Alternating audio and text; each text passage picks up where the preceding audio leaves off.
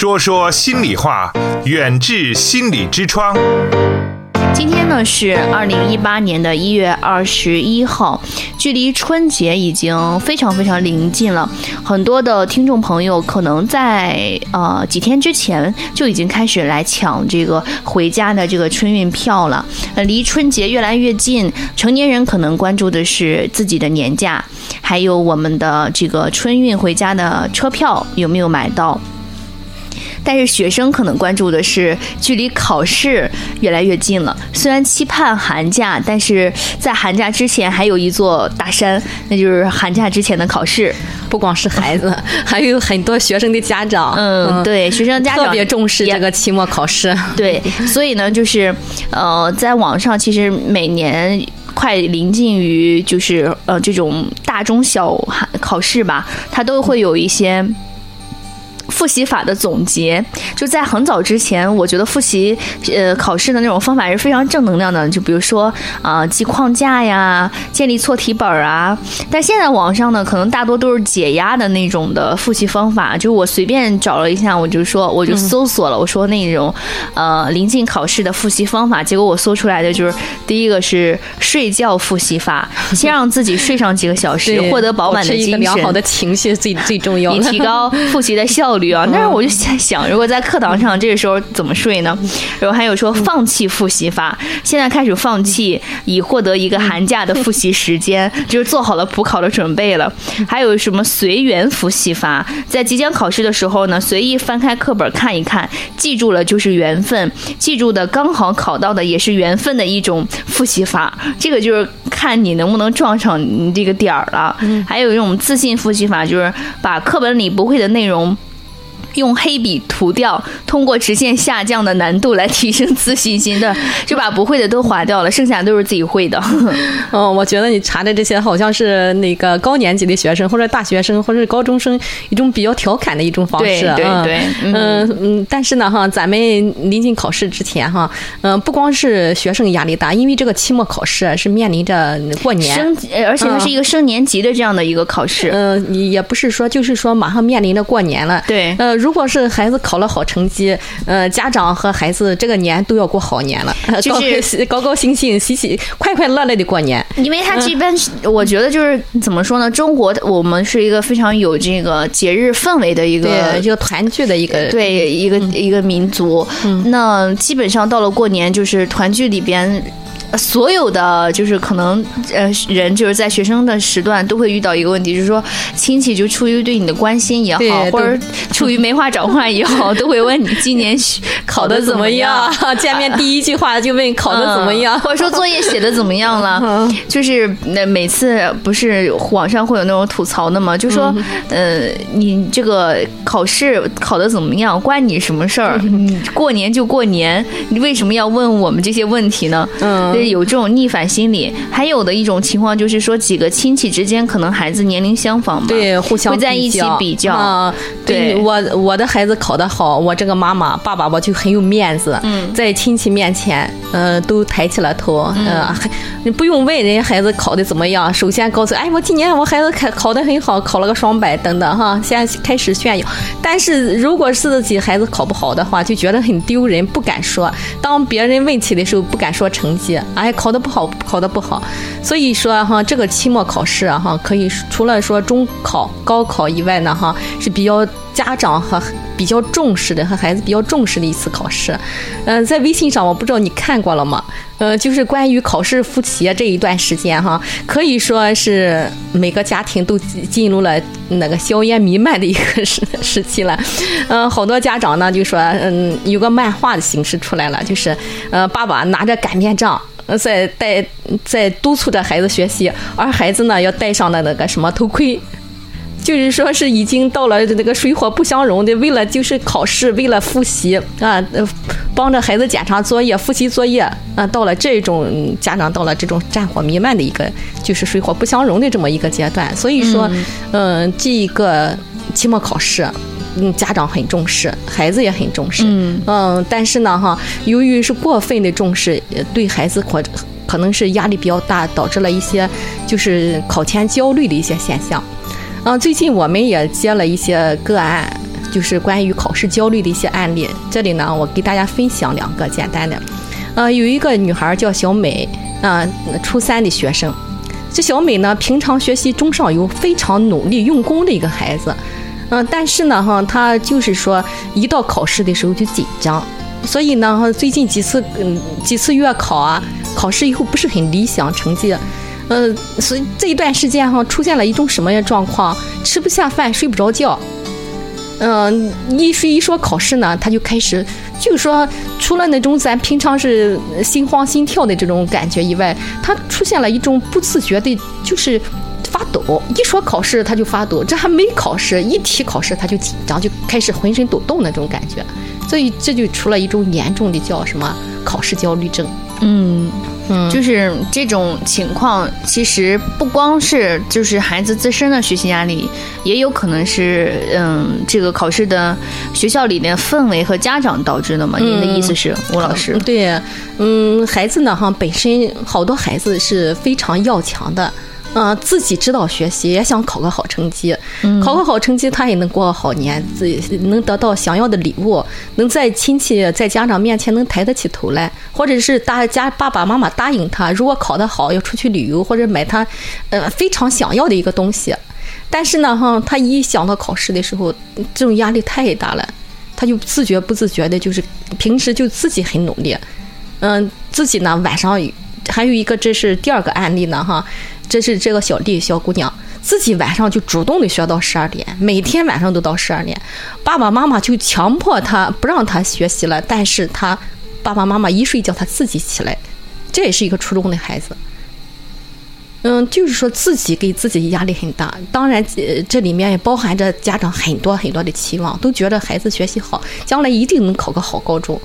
呃，就是非实验中学不考的那一种啊，所以家长也给了很大很大的压力。嗯，嗯，就可能对于临近考试的话，就是说，如果家长这样过度的给予压力的话，反而可能会适得其反，是吗，吴老师？嗯，是的，嗯嗯，来自孩子自己的，来自学校这种互相竞争。嗯，说是好多学校不排名次，但是呢，哈，嗯，暗地里是家长和学生都能打听到你考了多少分，大题排多少名名次，都能一个互相比较的一个和别的同学的一个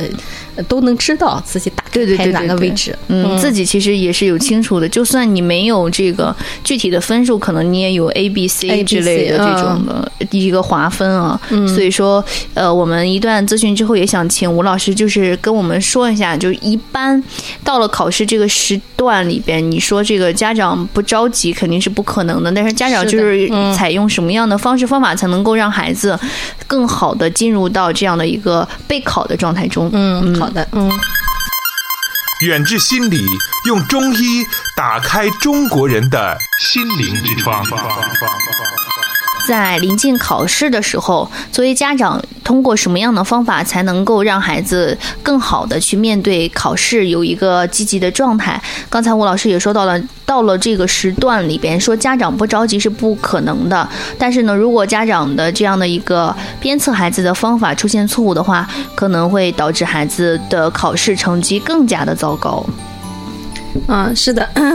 嗯，因为任何一个考试呢，哈，嗯其实不是考试，除了高考和中考以外，哈，嗯这个这两次很重要的决定，可以说是决定一个命运的一次大考以外，哈，嗯，其实别的考试呢，哈，任何一场考试，嗯，都不是一个目的，只是一个测试，嗯，阶段一个诊断，嗯嗯，它的功能就是一个诊断的功能，嗯就是诊断这一段时间孩子的一个那个学习能力啊、学习方法，或者是嗯达到了哪些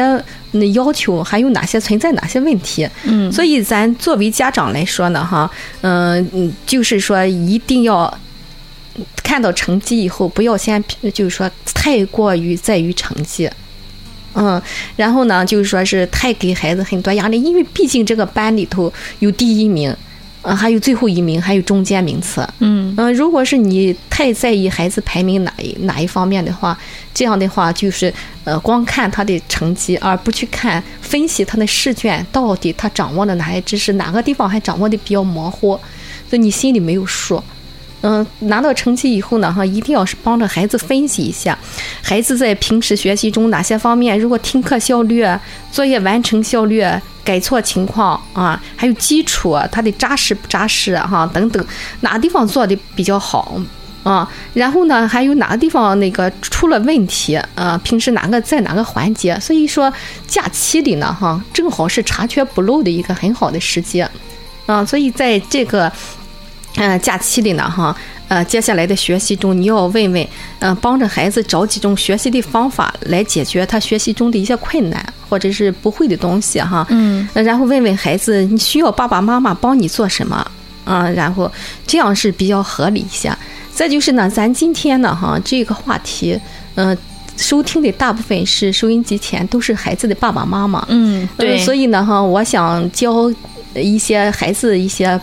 放松的方法，呃，处理一些焦虑情绪的方法，让爸爸妈妈学到了以后呢，哈，来回去呢教孩子一些，嗯，帮助孩子处理一些焦虑的情绪。嗯，其实，在呃和孩子一起教给孩子做的时候呢，哈，爸爸妈妈这种焦虑的情绪也会缓解。嗯，这样，嗯，因为咱以前讲过情绪的时候都讲过哈，这个情绪是传染的。嗯，呃，你爸爸妈妈。首先是很焦虑的，对这个考试很看重，然后对这个孩子呢，这个成绩过分的看重的话，对这个孩子无形中形成很大的压力。回去以后就说：“哎呀，好好考，不能就是一定要考个好成绩啊！嗯，怎么千万不能考砸了？”所以整天如果这样说的话，孩子就处在一个那个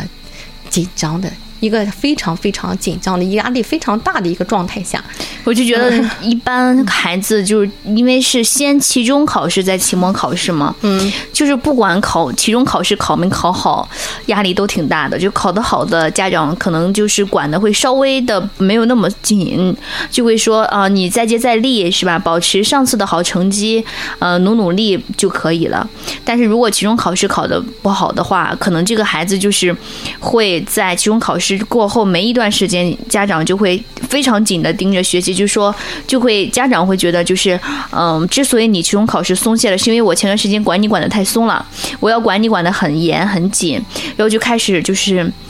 可丁可卯的那种看着孩子，比如说到点了你就得学习，然后我检查你作业，然后检查完作业之后呢，然后还要让他就是让孩子再去多做一些其他的就是预习啊或者复习，然后临近考试的时候，家长就会说，你看你上次考的那么不好，现在要过年了，到时候家里人都问你，你一定可得考好了呀，就会有这样的一些。交流。是，嗯，因为你家长如果是正向积极的说，哎，你这次一定考得很好，呃，你这一段时间很努力、很勤奋，嗯，你一定能考个好成绩，嗯，呃，这样说的话，可能对孩子这个自信心是影响，是提升孩子的自信，嗯但是如果家长反复的话说你不好好努力，你不不不用不全力去复习的话，你一定考砸了，所以这样的话就容易成像成成出来一个负性的嗯。孩子对一个负性的一个那个认知或者负性的一个刺激，这孩子容易真的是容易考砸了。嗯嗯，咱们以前的时候有个叫我那个瓦伦达现象，你不是听说过了吗？没有啊。嗯，在这里呢哈，我也给大家讲几讲个这样的几个现象，就是平常孩子学习是还是不错的，有些孩子，嗯啊，还属于中上游的孩子，但是一到他考试的时候，他就会紧张。啊，嗯，考试紧张的哈，这个呢哈，呃，最著名的就是那个瓦伦达心态。瓦伦达呢是美国著名的杂技杂技表演演员，嗯，他在他经常表演呢是离地面十几公分，没有任何的一个保护，嗯，他是走高空，嗯，他这一次大大小小他走过很多次那个表演，嗯，但是他没有一次失误。嗯，呃，最后呢，哈，呃，他大家在问他，你为什么会那个没有失误呢？哈，他说是，呃，我走钢索时只想走钢索这一件事情，专心致志的走好每一步，不管得失。啊，但是，但是，最后他还是在一次认为很重要一次表演中，结果失足，啊，落下来摔死了，哈。最后呢，哈，他的妻子回忆到说：“我知道这一次他一定会出事，因为他上场之前不断的说这次太重要了啊，我一定不能失误，不能失败，绝不能失败。”啊，结果呢，哈，嗯，他不断的提醒自本呃自己，我不能失败，不能失败。结果是最后是真的是失败了。所以呢，哈，嗯、咱们把这种现象称为呃瓦伦达心心态。呃，因为呢，哈，咱以前我我以前问过你一个问题，哈哈，就是说不要想象一头红色的大象。对，结果我就总想，嗯特别奇怪。对对对，这个美国斯那个斯坦斯坦福大学的一项研究表明，哈，人的大脑里某一图像会像实际情况那样刺激人的呃神经系统。嗯比如，当一个高尔夫球击球前，一次高高一遍遍的告诉自己不要把球打进水里，不要把球打进水里，啊、他的大脑里呢，哈，往往就会出现了球掉进水里的景象。结果呢，他在实战的时候真的是球打进了水里。啊，所以哈，呃，你要专心致志去做一件事，不要去想，呃，尽量的要想成功的那个积极的、成功的做到了以后那种积极的那个画面，不要千万不要去想那个我失败的那个画面。我就记得我们那个时候考试的时候，我们老师有说过说，你如果要考试的时候，你正在看一道题，你不会，那你一定要暗示自己这道题肯定不会考。嗯他说，否则的话，你可能就是你进了考场，老师会说你可能你脑子都在想那道题要怎么解怎么解，然后整个下来之后，你反而就是你答题的效果很不好。就是你陷入了那种一直在考虑你不会的那道题的那个区思思考的区域内。嗯，为什么说先去做会的题目？嗯嗯，先让你去把那些能做的、会做的、简单的，嗯，都先去做完了，嗯，最后呢再去做那个难度比较大一点的，嗯，不会的题目一定要先放过它。嗯，我们叫用潜意识来考试。其实你潜意识的时候，首先就是说，你平时只要看过、做过这些的题，做过很多遍正确的话，在潜意识它都会冒出来。你在做别的地方后面的题目的时，可能会对你做这道题是会有提示的。嗯嗯，不要纠结于不会的题目。啊对，所以说就是，如果同样嘛，就是说家长一直跟孩子说你一定要考好，你一定要考好，家孩子可能就会受家长的这种灌输，自己也会形成一种理念，就说我一定要考好，我一定要考好，然后就出现了刚才还要告诉孩子，老师您说的这种心态千万不要说你不要紧张。你千万不要紧张，考试的时候要告诉他要放松。嗯，因为潜意识接接受的他是不要紧张，他接受的就是你要紧张。我们潜意识是非常，嗯，很有意思的哈。嗯潜意识是占百分之九十多的功能世界哈，嗯，所以呢哈，你放松的时候，你全身就是一个放松状态。你不要紧张的时候，真的是越来越紧张，就是，嗯，呃，这是一些呃方法。再就是呢哈，咱们还有一些，呃，咱们那个老祖宗。还留下来一一些那个方法，就是咱们中医心理中医心理也嗯是有对一些相关方法。哎，中医心理，嗯，是，那我们就半点之后再听我们的这个吴老师跟我们说说，从中医方面啊，呃，是什么样的方法？我我先先打探一下，吴老师是跟还要扎针儿吗？或者说要吃药理疗吗？很简单的，很简单。呃，两种那个什么操作，一个醒脑啊，嗯。呃，一个放松啊，呃，一个缓解情绪啊，嗯、教给大家两种很简单、很容易做的，哦嗯是这样嗯，家长也可以在家里自己做一下，然后教给孩子。呃，吴吴迎春吴老师刚才是呃在跟我们广大的这种听众朋友，包括我在内，在探讨就是如何让孩子在考试期间有一个比较放松的心态，能够去更好的在考场内发挥自己的整个的这个考试水平。说到了说从中医理念上哈，也有几个小方法还很实用，然后我们想跟着吴老师动动手学习一下啊，具体的这个操作方法是简单的吗？嗯，非常简单哈，嗯嗯，大家只要把两只手拿拿起来就可以了。嗯，开车的朋友就不要了啊，开车的朋友先记忆一下。呃，它主要是第一个呢，哈，就是那个叫明天鼓。呃，明天鼓呢是我国传统的一个健脑操。嗯嗯，它对那个呃清醒头脑、镇定情绪有非常明显的作用哈，或者防止头晕耳鸣啊。这个就是你背书背时间长了，做题做时间长了，呃，有点头晕耳鸣啊，有点嗯头脑昏昏的，记不清楚了，就可以嗯、呃放下手里的书啊，那个作业本啊，就可以做这个哈。这个呢哈，主要具体做法呢哈，就是两只手呢要支在胳膊上，呃，支在桌子上，两只胳膊支在桌子上，然后呢头微微低下。闭上眼睛啊，用你双手的掌心啊，捂紧紧的压住你的两个耳孔，然后用剩余的三个三个指头哈，哪三个指头？嗯，除了这边呃大拇指和小拇指是这样压住你的耳朵，包住你的耳朵以外，其余的中间三个三个指头啊，然后呢就顺势敲敲后面的枕骨。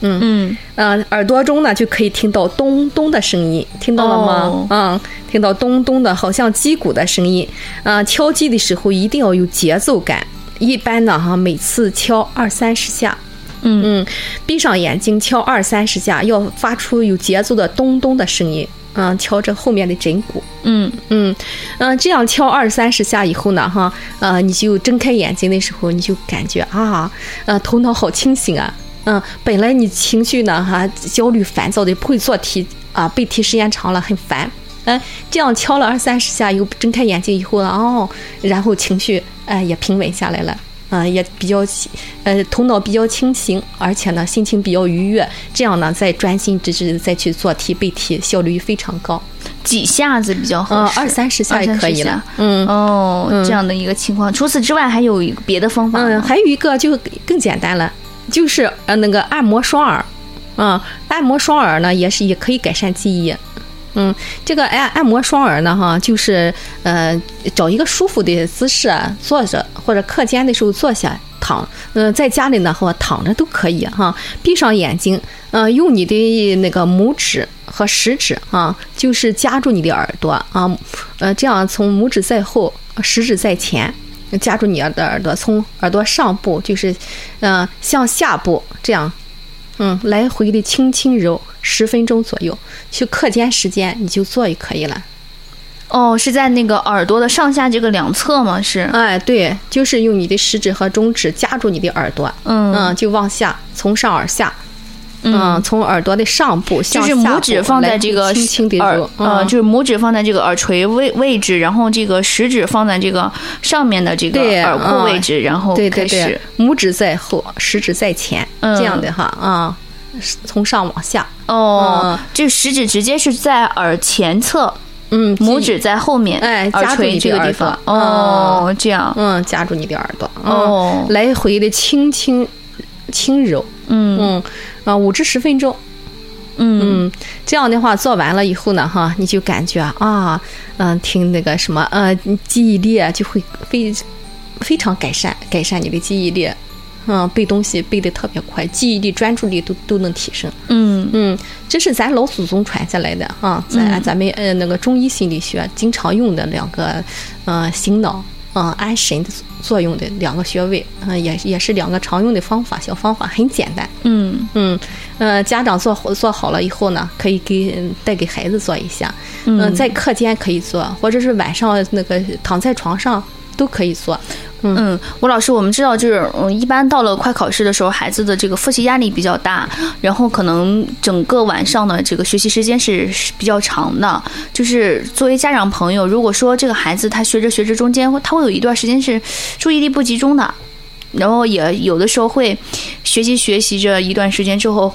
他有那个犯困的情况，这个时候我们应该怎么来去调整？嗯，这个呢，哈，就是呃，注意力不集中的时候啊，呃，学不下去的时候啊，呃，千万不要硬去学。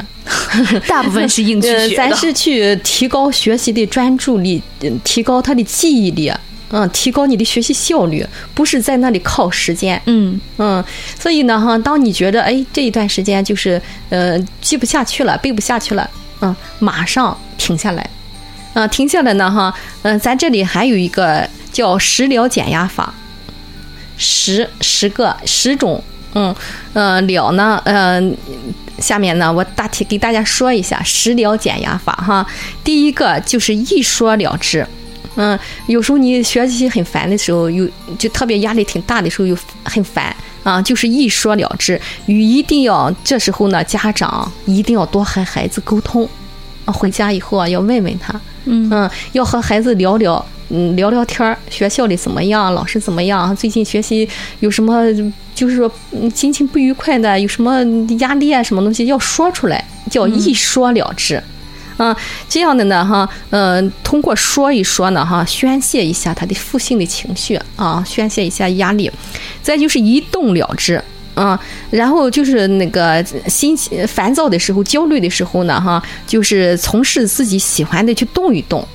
嗯，就是去哪怕就是呃在家里啊就跳一跳、蹦一蹦啊，或者是说呃喜欢打球的、喜欢那个跑步的，到操场上去打打球、嗯那个跑跑步都可以哈，一动了之。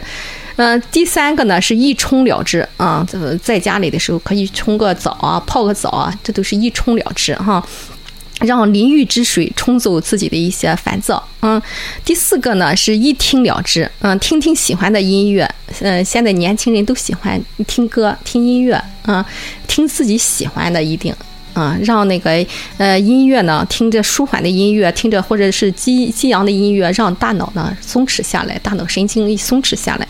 嗯，再一个是一读了之，读读喜欢自己看的书，啊，让，嗯嗯。好多人就是说是这时候呢，他不是说是读自己的专业的书哈，语文、数学，读一些那个笑话、一些段子，嗯，在网上的一些段子呢哈，可以看一下，让自己哈哈一笑，嗯，缓解一下自己的那个呃嗯一些紧张的情绪。再一个呢哈，就是一睡了之，嗯，打了困了的时候啊，就睡一觉，嗯。呃，千万不要非要我到十二点，我非要到一点啊！困了，就是说，哪怕你八点多你困了以后，你周末时间，嗯，你嗯不是说高中上晚自习的时候你在家里，你困了的时候就赶紧睡一觉，啊，有的孩子都睁不开眼了，哎，硬撑着在那地方喝咖啡、喝浓茶，嗯，让自己再兴奋起来，嗯，这样靠时间还有。考试马上还有十十十几天的时间，也时间不长了。有人说临阵磨枪不快也光，我一定要在这一段时间内，就是那个多背题，多多做题，嗯，啊，就是那题海题海战术，让自己能增加几分哈。所以这时候呢，真的是大脑这时候如果是兴奋不起来的时候。这个专注力和记忆力是非常差的。我记得就是我那个时候上学的时候，我有一些朋友，就是我们会在一起沟通我们的这个作业的一个时间嘛，就发现就是有两种，就是大部分呢是晚上放学回家就吃完饭就写作业，我还有一种的同学呢是。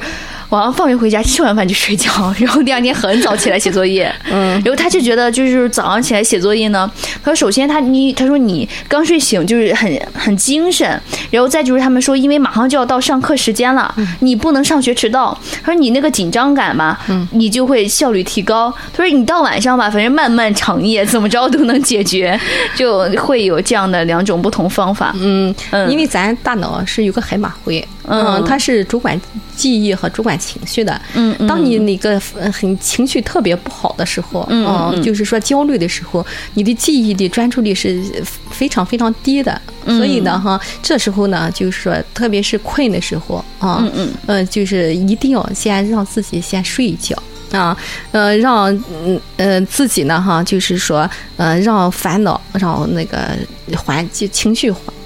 哦，那个缓解下来，焦虑情绪缓解下来哈。嗯，嗯，还有一唱了之，唱唱歌；一看了之，看看自己喜欢的电影啊、电视剧；一做了之，就是闭目养神。嗯，咱们经常用个放松的方式嘛，哈，就是那个。嗯，深呼吸放松的方法就是一个那个冥想，一个呃让自己静下来的这种方式。我觉得刚才吴老师您说到一唱一看，对于好多家长来说好难做到啊，让 孩子在写作业期间看电影、看电视，基本上不可能。嗯，其实这个哈，十分钟，嗯嗯，就是在那个每个根据孩子的一个大小程度哈，就是说小学阶段他可能是专注力只有。半个小时的时间，它是有科学依据，有科学依据的哈。大的孩子呢，可以四十五分钟，或者是那个五十分钟，一个小时，一定要中间叫他休息一段时间。大脑皮层是那个让他休息，让他始终处于一个兴奋阶段的时候，他也是记忆力要下降的。嗯，所以一定要让他那个什么休息一段时间，休息一段时间呢，然后另一种方式来放松一下。远志心理健康服务包括中西医结合的心理诊治和咨询，大中小学生的心理健康辅导，国家心理咨询师、中医心理师培训和心理健康讲座。